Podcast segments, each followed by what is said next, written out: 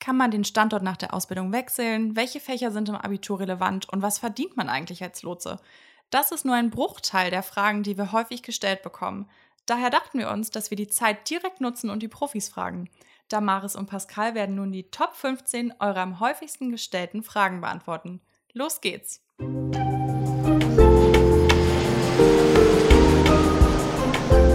Cleared for Takeoff, der Fluglotsen-Podcast. Pascal, du sag mal, welche Voraussetzungen muss ich eigentlich mitbringen, um Fluglotse zu werden? Ich muss teamfähig sein, ein bisschen räumliches Vorstellungsvermögen, mathematische Grundfähigkeiten, ein bisschen Englisch babbele, muss ich auch können, Reaktionsschnelligkeit, Daueraufmerksamkeit. Damaris, hilf mir doch mal auf die Sprünge. Merkfähigkeit, ja, da gibt's genau. Ja, noch so die ganz grundsätzlichen Sachen, zum Beispiel maximal 24 Jahre alt bei der Bewerbung sollte man sein. Man sollte die allgemeine Hochschulreife besitzen und äh, es gibt eben auch so eine medizinische, sag ich mal, Tauglichkeit, die man braucht. Ähm, das betrifft dann bestimmte Sehwerte. Ähm, also man sollte eben auf beiden Augen gut sehen. Ähm, man sollte auch nicht farbenblind sein. Das heißt, wenn ich jetzt eine Brille trage und ich habe vielleicht plus eins oder minus zwei Dioptrien als Wert, also wirklich nur eine leichte Sehschwäche, bin ich dann sofort raus oder kann ich mich trotzdem bewerben? Nee, man kann sich ganz normal bewerben. Also ihr selber seht es ja auch gerade bei mir, ich bin so ein kleiner blinder Maulwurf. Also ich habe eine Brille, ich habe minus drei auch und das ist auch kein Problem. Und gibt es einen bestimmten Abischnitt, den man mitbringen sollte? Also gibt es einen NC, um die Ausbildung zu machen? Und daran anknüpfen, wie wichtig sind denn Fächer wie Mathe und Physik? Nein, zum Glück gibt es keinen Schnitt, den die DFS voraussetzt. Das heißt, wirklich Grundvoraussetzung auf dem Papier ist wirklich die allgemeine Hochschulreife, also sprich das vollwertige Abi, dass man unter 24 ist und dass man Englisch nicht abgewählt hat. Das sind die einzigen Voraussetzungen und auf den Notenschnitt kommt es dann im Endeffekt nicht an, da eben diese ganzen anderen Fähigkeiten, die wir eben so ein bisschen skizziert haben, auf die kommt es dann halt wirklich an. Und das kann man nicht anhand von Noten festmachen. Genau, sondern das finden wir dann eben im Auswahlverfahren heraus, ob die Person entsprechend für geeignet ist. Aber die Schulnoten sind für uns da einfach nicht aussagekräftig genug. Und wie sieht es mit Fachabi aus? Nee, also das Fachabi alleine reicht nicht aus. Es sei denn, man hat tatsächlich das Fachabi und ein abgeschlossenes Bachelorstudium. Und wie wichtig sind denn jetzt Fächer wie Mathe und Physik? Brauche ich die zwingend? Also ihr habt jetzt schon gesagt, Englisch darf man nicht abgewählt haben. Das ist eine Grundvoraussetzung. Aber wie sieht es mit Mathe und Physik aus? Da gibt es im Endeffekt keine Vorschrift. Also die Fähigkeiten, die man eben braucht, gerade, ähm, sag ich mal, schnelle Kopfrechnen, all das wird im Auswahlverfahren getestet. Und da gibt es jetzt keine Note, die man haben muss. Oder man muss eben, wie ich vorhin ja auch schon erwähnt hatte, dass, also man muss Physik nicht bis zum Schluss gehabt haben. Wobei man sich schon darauf einstellen kann, dass wenn in Mathe jetzt eine schlechte Note da steht, dass man dann durchaus mal im Interview gefragt wird, hey, was ist denn da in Mathe schiefgelaufen? Ist das nicht so deins mit Zahlen und so? Weißt schon, dass du im Job viel damit zu tun hast. Also da so eine provokante Frage könnte natürlich durchaus vorkommen. Also da sollte man sich dann schon entsprechend eine vernünftige Begründung überlegen. Aber es wird da jetzt im Endeffekt nicht drauf Wert gelegt. Ganz oft hört man ja auch, oh Mann, das Auswahlverfahren, das ist so hart, das bestehen so viele Leute nicht. Ähm, ihr sucht ja auch immer sehr, sehr viele Bewerber und äh, benötigt auch viele Bewerbungen.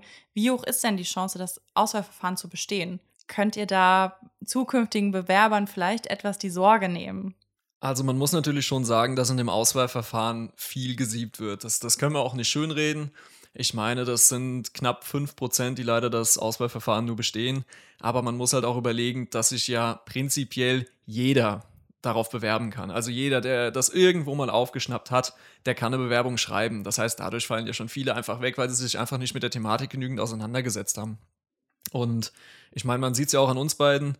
Also wir sind jetzt auch nicht die Meister vorm Herrn und wir haben es ja auch irgendwie geschafft. Und so ist es halt mit allen Kollegen, auch die wir haben. Ähm, wir sind ganz normale Leute. Wir stehen morgens auf und sind verschlafen und sind müde und gehen abends verballert ins Bett. Also das ist alles kein Hexenwerk. Gibt es denn eine Möglichkeit, meine Chancen zu erhöhen? Also gibt es etwas, das ich vor meiner Bewerbung oder vor dem Auswahlverfahren tun kann, um mich optimal darauf vorzubereiten? Ich finde, es geht einfach schon los, also ganz zu Beginn, wenn man sich bewirbt mit einer vernünftigen Bewerbung. Das ist, finde ich, schon mal, egal wo man sich bewirbt, einfach wahnsinnig wichtig, dass man das jetzt nicht einfach so in den fünf Minuten zwischen, ähm, ich gehe einen Kaffee mit einer Freundin trinken und gleich kommt der Bus schreibt, sondern dass man sich das wirklich gut überlegt. Man muss ja davon ausgehen, dass da eben später, und das kann ja wirklich ein halbes Jahr später sein, ähm, im Auswahlverfahren, dass da nochmal drauf zurückgekommen wird. Und ähm, naja, ich sage jetzt mal wie bei allem, bei den ganzen Tests, die es gibt, dass man da einfach vernünftig rangeht, ähm, jetzt nicht sagt, bei den Tests, die man noch zu, zu Hause aus dem Auswahlverfahren macht, oh, ich bin jetzt ein bisschen müde, dann mache ich das mal, sondern dass man da wirklich vernünftig an die ganze Geschichte rangeht. Genau, möglichst natürlich auch ausgeruht sein, einfach zu den Tests hingehen, nicht irgendwie, wenn man kränklich ist oder sowas, dann, auch auf Biegen und Brechen probieren, sondern dann lieber verschieben das Ganze, auch das ist möglich. Genau, sich mit dem Unternehmen natürlich auch auseinandersetzen, denn später im Interview, wenn es dann soweit ist, werden auch dazu Fragen gestellt, um eben wirklich auszuschließen, dass, ja, ich sag mal, Trittbrettfahrer sich jetzt bei uns bewerben, sondern auch wirklich nur Leute, die das auch gerne möchten und gibt es dann spezielle Tests, die mich gut auf die Online-Stufe vorbereiten? Also muss ich da vielleicht schon mal Flugsimulator gespielt haben oder muss ich ähnliche Spiele beherrschen, um den Online-Test zu bestehen? Oder ist das wirklich nur reines Abfragen, wie ich als Person bin? Nein, also ich finde, es gibt im Endeffekt nichts, was einem da vorher hilft, sondern das Wichtige ist wirklich, sich selbst treu bleiben, ehrlich sein, fit sein an dem Tag, so weit wie es geht. Und ähm, ich glaube, man kann sich da auch vorher viel verunsichern oder verunsichern lassen, wenn eben Mitstreiter kommen, die sagen, oh, ich habe jetzt aber vorher das und das und das gemacht. Das ist alles überhaupt nicht nötig, sondern wenn man diese Grundfähigkeiten hat, dann besteht man auch diesen Tag komplett ohne Vorbereitung. Und eben, wer was für sein gutes Gewissen tun möchte, da kann ich wieder nur Englisch empfehlen. Da kann man was lernen, das schadet niemals. Und das ist eben in diesem ganzen Auswahlverfahren auch die einzige Sache, die man lernen kann. Deshalb darf man ja auch im Auswahlverfahren den Englischtest einmal nicht bestehen, weil die DFS sagt, Englisch kann man lernen, den Rest hat man oder bringt man mit oder eben nicht. Kann ich im Laufe des Auswahlverfahrens oder auch schon vorher in der Bewerbung einen Wunsch äußern, wo ich später arbeiten möchte? Ja, den Wunsch äußern kann man natürlich auf jeden Fall. Es wird natürlich auch geguckt, dass man da irgendwie Rücksicht drauf nehmen kann. Die Wahrscheinlichkeit ist jetzt aber nicht zu 100% gegeben. Also es kann auch gut sein, dass wenn jetzt in Bremen demnächst viele, viele ähm, Kollegen dann wirklich in Ruhestand gehen, dass eben diese Stellen danach besetzt werden müssen. Und das könnte natürlich auch bedeuten, dass selbst wenn ich mir noch so sehr den Tower in München wünsche, dass ich dann trotzdem nach Bremen komme. Also ja, man kann den Wunsch äußern, es wird geguckt. Ob man da wirklich viel Einfluss drauf hat, ist eine andere Sache. Ich glaube, den größten Gefallen als Bewerber tut man sich auch einfach, indem man sagt, ich bin flexibel, ich bin offen, ich versteife mich auf nichts. Das kann man natürlich auch generell auf das Leben anwenden, einfach offen zu sein und einfach zu schauen, wo es einen hin verschlägt. Ich kann garantieren, dass ganz egal, wohin man kommt, in welcher DFS-Niederlassung, es wird überall gut sein. Man hat diesen Job als Fluglotse und ob man jetzt in Leipzig, in Hamburg, in Langen oder in Karlsruhe ist, ist es überall ein wahnsinnig toller Beruf. Es ändert sich auch irgendwann mit der Zeit wirklich der Fokus, dass man sagt, okay, ich möchte jetzt einfach primär diesen Job erlernen und ich möchte diesen Job auch ausüben. Und wo ist mir dann im Endeffekt ganz egal. Und wenn meine Heimat jetzt nun mal 200 Kilometer entfernt ist oder 500 Kilometer, dann setze ich mich am Wochenende eben ins Auto und fahre halt diese drei, vier Tage, die ich dann frei habe, fahre ich nach Hause oder fliege ich nach Hause. Also auch das ist kein Problem. Ich kenne auch ehrlicherweise keinen Kollegen, der mit seiner Standortwahl im Endeffekt unglücklich ist oder sonst was. Und für den Fall der Fälle, dass sich irgendwann in meinem privaten Umfeld Dinge ändern und ich den Standort wechseln muss oder möchte, ist das dann möglich später?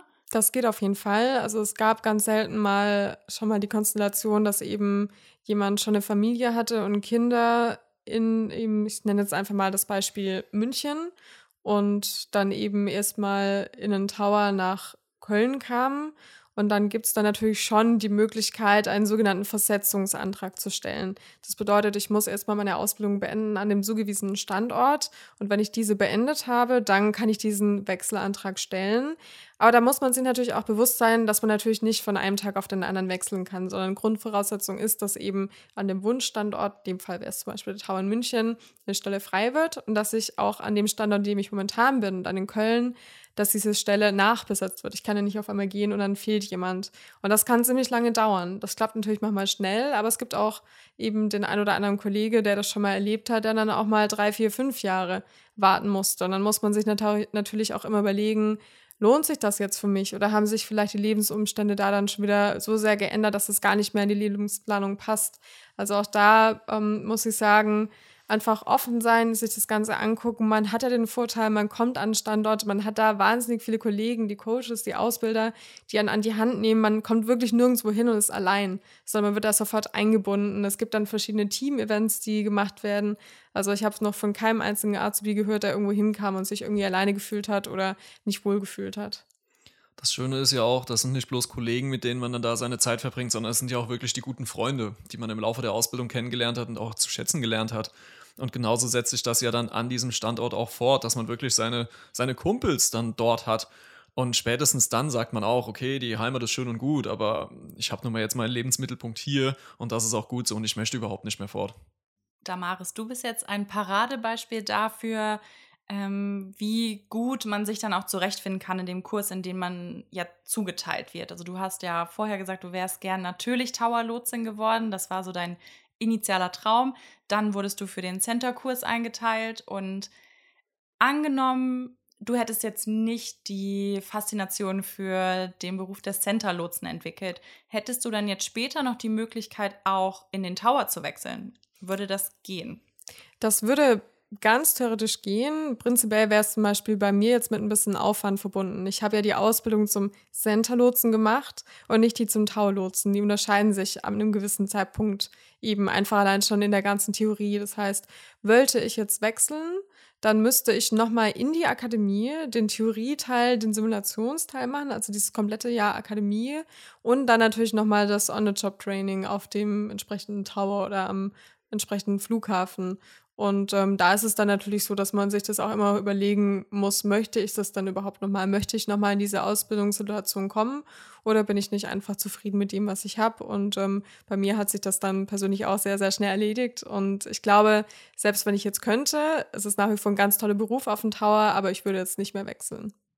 Ihr habt schon angesprochen, dass ihr eine sehr umfangreiche theoretische Ausbildung habt und dann auch eine Simulatorausbildung oder einen praktischen Teil dann am Simulator selbst an der Akademie und bleibt denn eigentlich neben der Ausbildung noch wirklich Zeit für Hobbys oder nutzt man dann die Freizeit, die man abends hat, eher zum Lernen?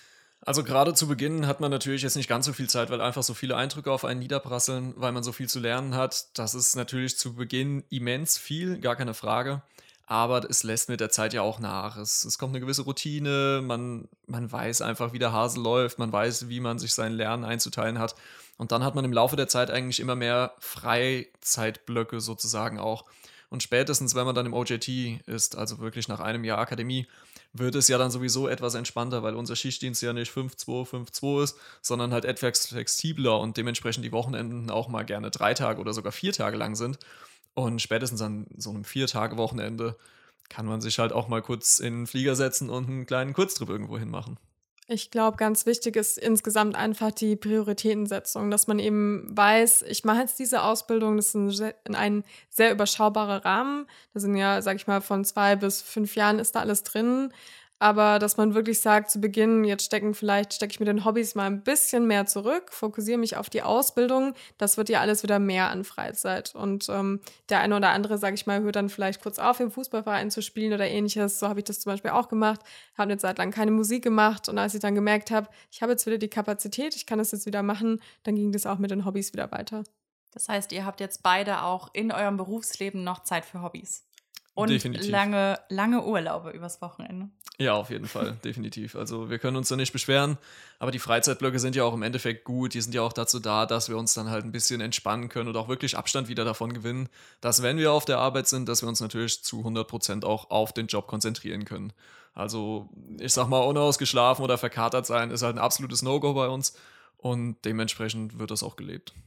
Was passiert denn eigentlich, wenn es beim ersten Mal nicht geklappt hat mit dem Auswahlverfahren? Wenn ich das Auswahlverfahren nicht bestehe, aus welchem Grund auch immer, ob es an meiner persönlichen Fähigkeit lag oder an anderen Umständen, dass ich vielleicht nicht fit war oder dass es mir nicht gut ging, kann ich mich dann nochmal bewerben, wenn ich eigentlich der Meinung bin, hey, ich habe das Zeug zum Fluglotsen, ich möchte das unbedingt. Als Fluglotse klappt das dann leider nicht mehr. Da darf man sich nur einmal bewerben. Allerdings haben wir in der DFS auch noch verschiedene andere Angebote, zum Beispiel duale Studiengänge. Ausbildungen. Also wer bei der DFS trotzdem arbeiten möchte, der hat auf jeden Fall noch die Möglichkeit. Da gibt es dann eben entsprechend nicht die Vorschrift, dass man sich nur einmal bewerben kann, sondern man kann sich dann auch auf verschiedene Studiengänge, sag ich mal, gleichzeitig bewerben. Genau, anders sieht es etwas bei den Prüfungen aus. Also wenn man tatsächlich dann den Weg zu uns gefunden hat und dann mal eine Prüfung flankt, ich meine, das kann immer vorkommen, wir sind alles nur Menschen, da kann man dann natürlich noch seine zweite Chance auch einfordern, sozusagen. wenn ich die zweite Prüfung dann bestanden habe, angenommen, ich bin mal irgendwo durchgefallen, das passiert ja jedem auch mal in der Ausbildung oder auch im Studium, wer kennt es nicht, oder auch in der Schule, dass man mal eine Prüfung eben nicht so gut äh, geschrieben hat oder Klassenarbeit hieß das ja damals noch. Und könnte ich jetzt nach der Ausbildung, wenn ich jetzt zehn Jahre als Fluglotse gearbeitet habe oder auch fünf oder zwei, je nachdem, könnte ich noch einen anderen Weg einschlagen? Also würde es als Fluglotse noch andere Zukunftsperspektiven bei der DFS geben? Ja, absolut. Also Karriere macht bei uns ein Stück weit jeder, in dem Grad wir eben möchte. Ganz normal ist es bei uns, dass man eben ähm, nach ein paar Jahren als fertiger Fluglotse Ausbilder wird. Das heißt eben dann die jungen Menschen, die, zu, die zu uns kommen, die Azubis an die Hand nimmt, ähm, bis sie eben ihre Zulassung bekommen und ähm, dann geht das Ganze noch weiter. Neben dem Ausbilder kann man zum Beispiel Prüfer werden. Das sind dann diejenigen, die dann die Zulassungsprüfung abnehmen. Dann gibt es noch eine Stufe höher, den Supervisor oder auch Wachleiter genannt. Ähm, das wird auch, da werden auch immer wieder Stellen frei und ähm, da werden entsprechend wird Personal gesucht. Auch da kann man sich bewerben, wenn man das möchte. Und es gibt natürlich immer die Möglichkeit, noch in verschiedenen Fachbereichen mitzuarbeiten. Aber da, und das finde ich persönlich ganz spannend, ist es so, dass viele Fluglotsen einfach Fluglotse bleiben und gar nicht unbedingt jetzt, sage ich mal, die große Karriere anstreben, da man bei uns eben schon von Beginn an mit einem sehr, sehr guten Gehalt einsteigt und man im Vergleich zu anderen Berufen gar nicht unbedingt den großen Anreiz hat, jetzt noch groß Karriere zu machen, zumal der Beruf einfach so viel Spaß macht und deshalb die wenigsten Fluglotsen, sage ich mal, jetzt mehr ins Büro wollen, sondern einfach gerne weiterhin Flugzeuge lotsen möchten. Da ist mir gerade aufgefallen, dass wir die wichtigste Frage ja eigentlich noch komplett vergessen haben, beziehungsweise wir haben uns eigentlich das Beste für den Rest aufgehoben. Was verdient man denn als Fluglotse? Ja, gut, also ich würde es jetzt nicht als das Beste darstellen, aber es ist natürlich schon ein Punkt, den man nicht außer Acht lassen kann. Denn klar, mit dieser, mit dieser hohen Verantwortung, die wir auch wirklich tragen, geht natürlich auch eine gute Bezahlung einher. Ähm, das ist ein bisschen gestaffelt. Also ich sag mal, wenn ich jetzt an meinem ersten Tag in der Akademie bin, dann sind das im Monat vielleicht 1200 Euro plus nochmal ein bestimmtes Wohngeld. Ich meine, das wären aktuell 400 Euro. Das heißt, wir sind dann im Endeffekt bei 1600 Euro pro Monat brutto. Das heißt, die ganzen Steuern werden dann noch ein bisschen abgehen. Ähm, aber es reicht definitiv, wenn man das gerade auch mal im Vergleich zu einem Studenten sieht, der ja die gleichen Ausgaben hat, der sich eine Wohnung suchen muss, der ganz genauso essen muss wie jeder andere auch ähm, ist das natürlich schon ein sehr, sehr schönes Bonbon, das man da sozusagen kriegt.